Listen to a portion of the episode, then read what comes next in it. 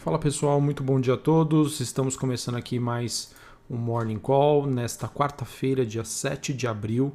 Sou Felipe Vilegas, estrategista da Genial Investimentos. Bom, pessoal, após uma noite de poucas novidades relevantes olhando para o cenário internacional, os ativos de risco nesta manhã acabam flutuando, né? ou seja, oscilando entre altas e baixas, mas ainda assim bem próximo da estabilidade. Mesmo assim, pessoal, mesmo com esse movimento, vários índices de, de, bolsas globais, especialmente dos Estados Unidos, seguem bem próximos das suas máximas históricas. Assim, nós temos então bolsas europeias e S&P futuro operando com uma baixa variação. Os rendimentos da, dos títulos norte-americanos, as treasuries e também os títulos europeus acabam recuando nesta quarta-feira e o índice dólar também apresenta uma queda moderada. Moedas de países emergentes acabam tendo um desempenho misto.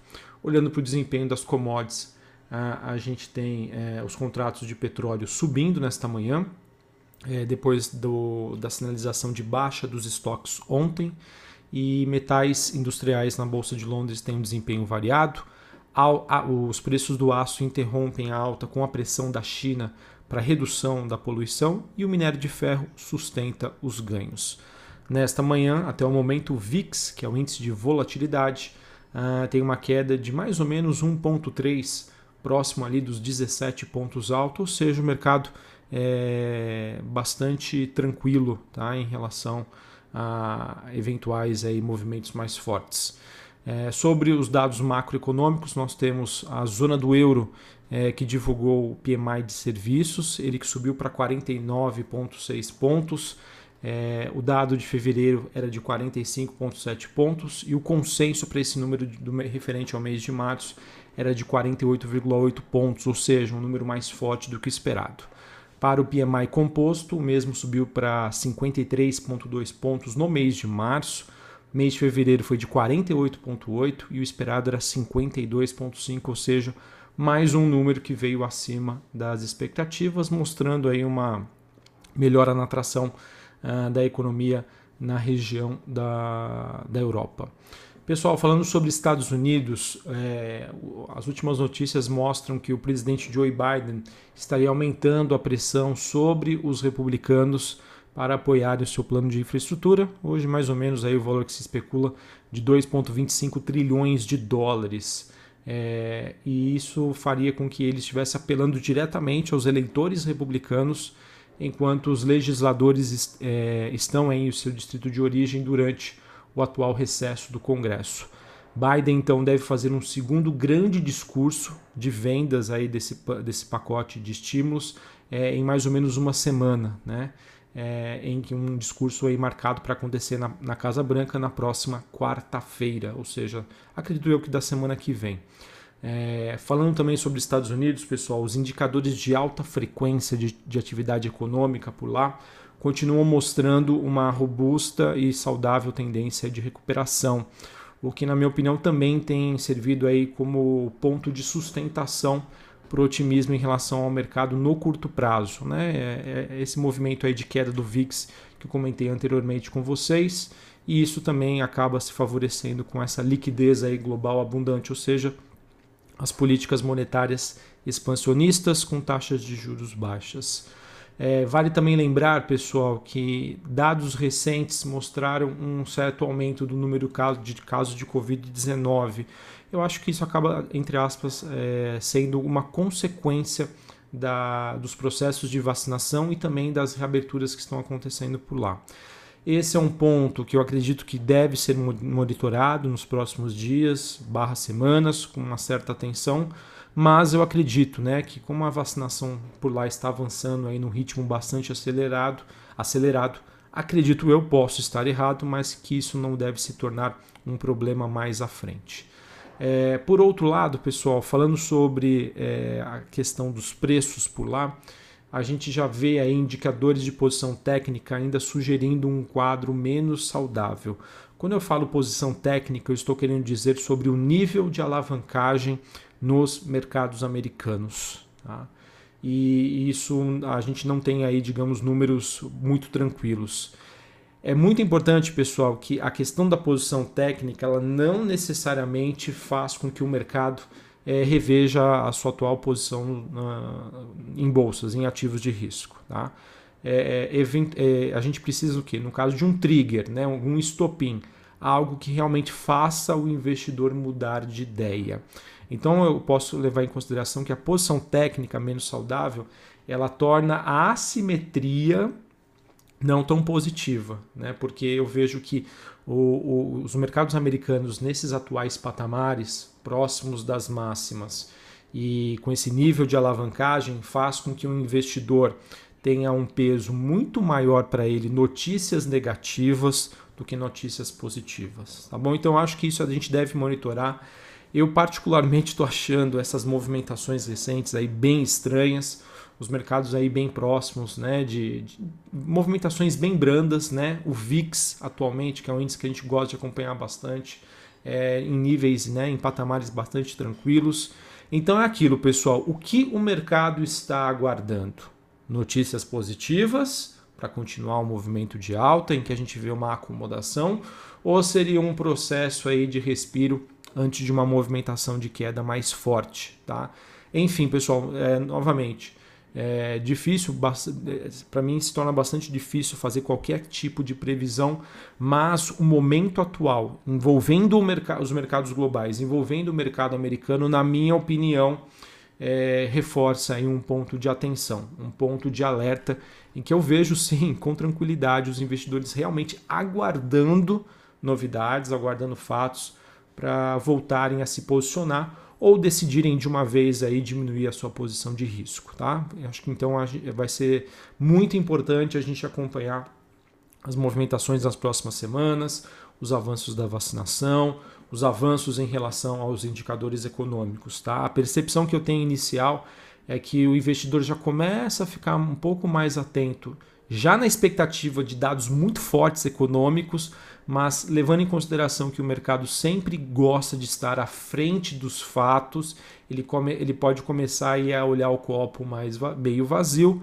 é, já precificando aí é, que tudo de bom já estaria é, nos preços dos ativos. Por isso é super importante é, a questão da seletividade. A seletividade para escolher ou aquelas empresas que ainda estão com preços atrativos ou aquelas empresas que nessa virada de página do mercado podem voltar a chamar mais atenção. Bom, pessoal, aqui no Brasil é, a gente segue ainda vivendo num processo de dicotomia entre a questão da vacinação, que sim está ganhando tração. Ontem foram aí mais de um milhão de brasileiros que foram vacinados e uma realidade dura sobre a crise sanitária. Infelizmente, né, o Brasil atingindo aí mais de 4 mil fatalidades por Covid-19. Os números de casos e, hábitos, e óbitos voltaram a subir após uma aparente aí, é, queda no número, mas por conta do, do feriado. É, e será fundamental então nós acompanharmos os próximos dias para a gente confinar se esses sinais de arrefecimento da pandemia que a gente começou a observar é, devem acontecer é, nos próximos dias, semanas. Pessoal, acredito que a gente deve ainda conviver neste cenário em que a vacinação ganha atração é, e números ainda bastante trágicos sobre a pandemia nas próximas semanas. É, é, difícil a gente fazer um chute aqui, mas eu acredito que a gente só deve começar a ver números melhores e maiores sinalizações de flexibilização a partir do mês de maio. Acredito que mês de abril ainda deve ser um mês bastante difícil. Mas nem tudo é ruim, né, pessoal? A gente tem notícias positivas. A gente teve ontem a Câmara aprovando o texto base sobre a compra de vacinas por empresas. É essa proposta que permite a compra de vacinas então contra a Covid-19 pelo setor privado, que foi aprovada na noite de ontem, terça-feira, terça-feira pela Câmara dos Deputados. Foram 317 votos a favor, 120 votos contra, e essa, essa, essa regra né, que foi votada é, exige que metade dos imunizantes adquiridos deverão ser doados ao Sistema Único de Saúde, o SUS. A entrega então de doses a empresas só será autorizada também depois que os contratos com o governo federal forem cumpridos. A votação dos destaques a, a esse texto base prossegue em uma sessão marcada aí para essa quarta-feira, hoje, a partir mais ou menos das duas horas da tarde. Depois disso, a proposta será enviada para análise no Senado. Acredito que é, essa, esse texto aí não deve encontrar nenhum tipo, é, nenhum tipo é muito forte, né? Mas não deve encontrar resistências e deve ser aprovado o quanto antes. Também hoje, pessoal, está sendo esperado o jantar do presidente Jair Bolsonaro com empresários para discussão sobre essa vacina privada, a reforma e o teto dos gastos.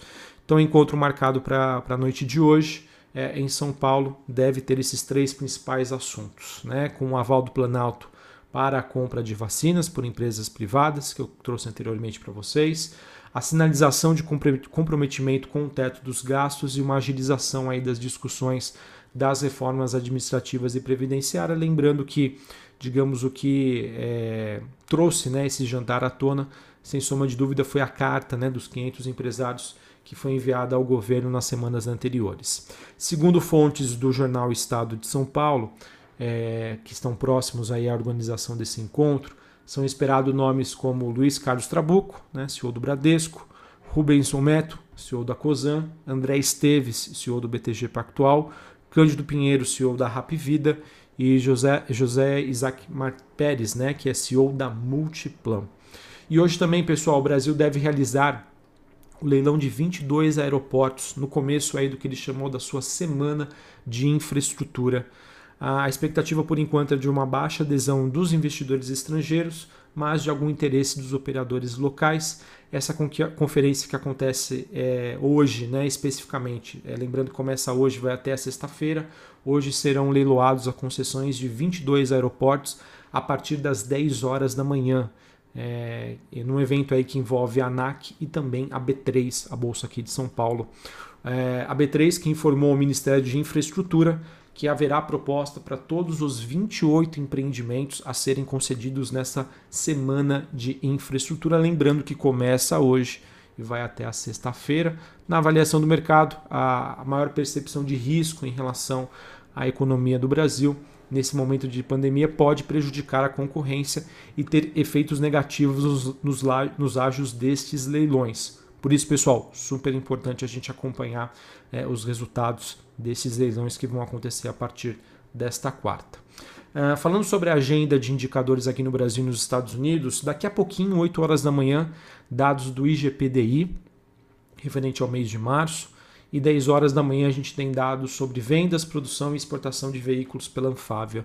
Nos Estados Unidos, 9 e meia da manhã, dados sobre a balança comercial por lá.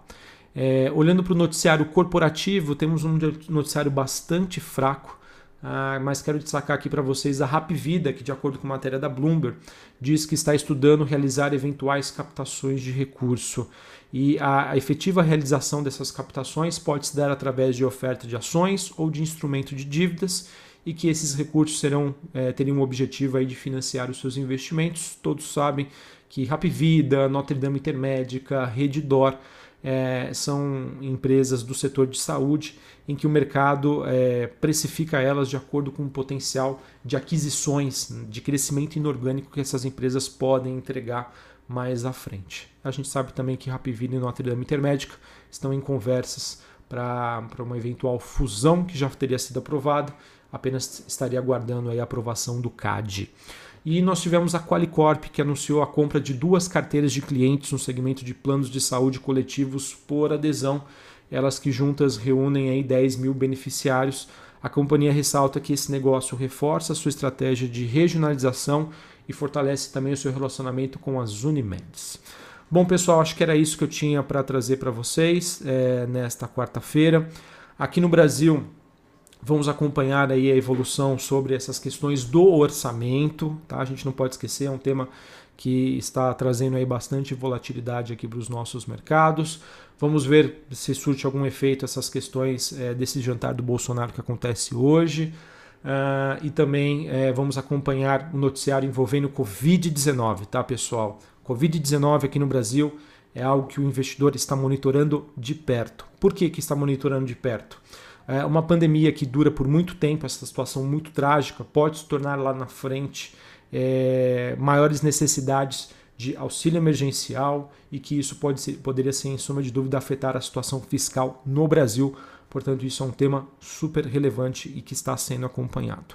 Lá fora, pessoal, é aquilo que eu trouxe para vocês. Mercados meio de lado, é, mercados aguardando né, novidades, o que, que vai acontecer e isso tem me preocupado um pouco, tá? Mas enfim, vamos ver, né? Investidor em compasso de espera, espero eu para quem sabe aí é, dar o, o próximo passo mais para frente em relação uma continuidade do movimento de alta.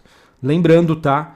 É, quando eu falo de mercado internacional, acho que não se compara a nível Brasil. Aqui no Brasil, olhando para os múltiplos, né, para o valuation da nossa bolsa, a gente ainda assim continua em preços bem atrativos. Um abraço a todos, uma ótima quarta-feira para vocês e até a próxima. Valeu!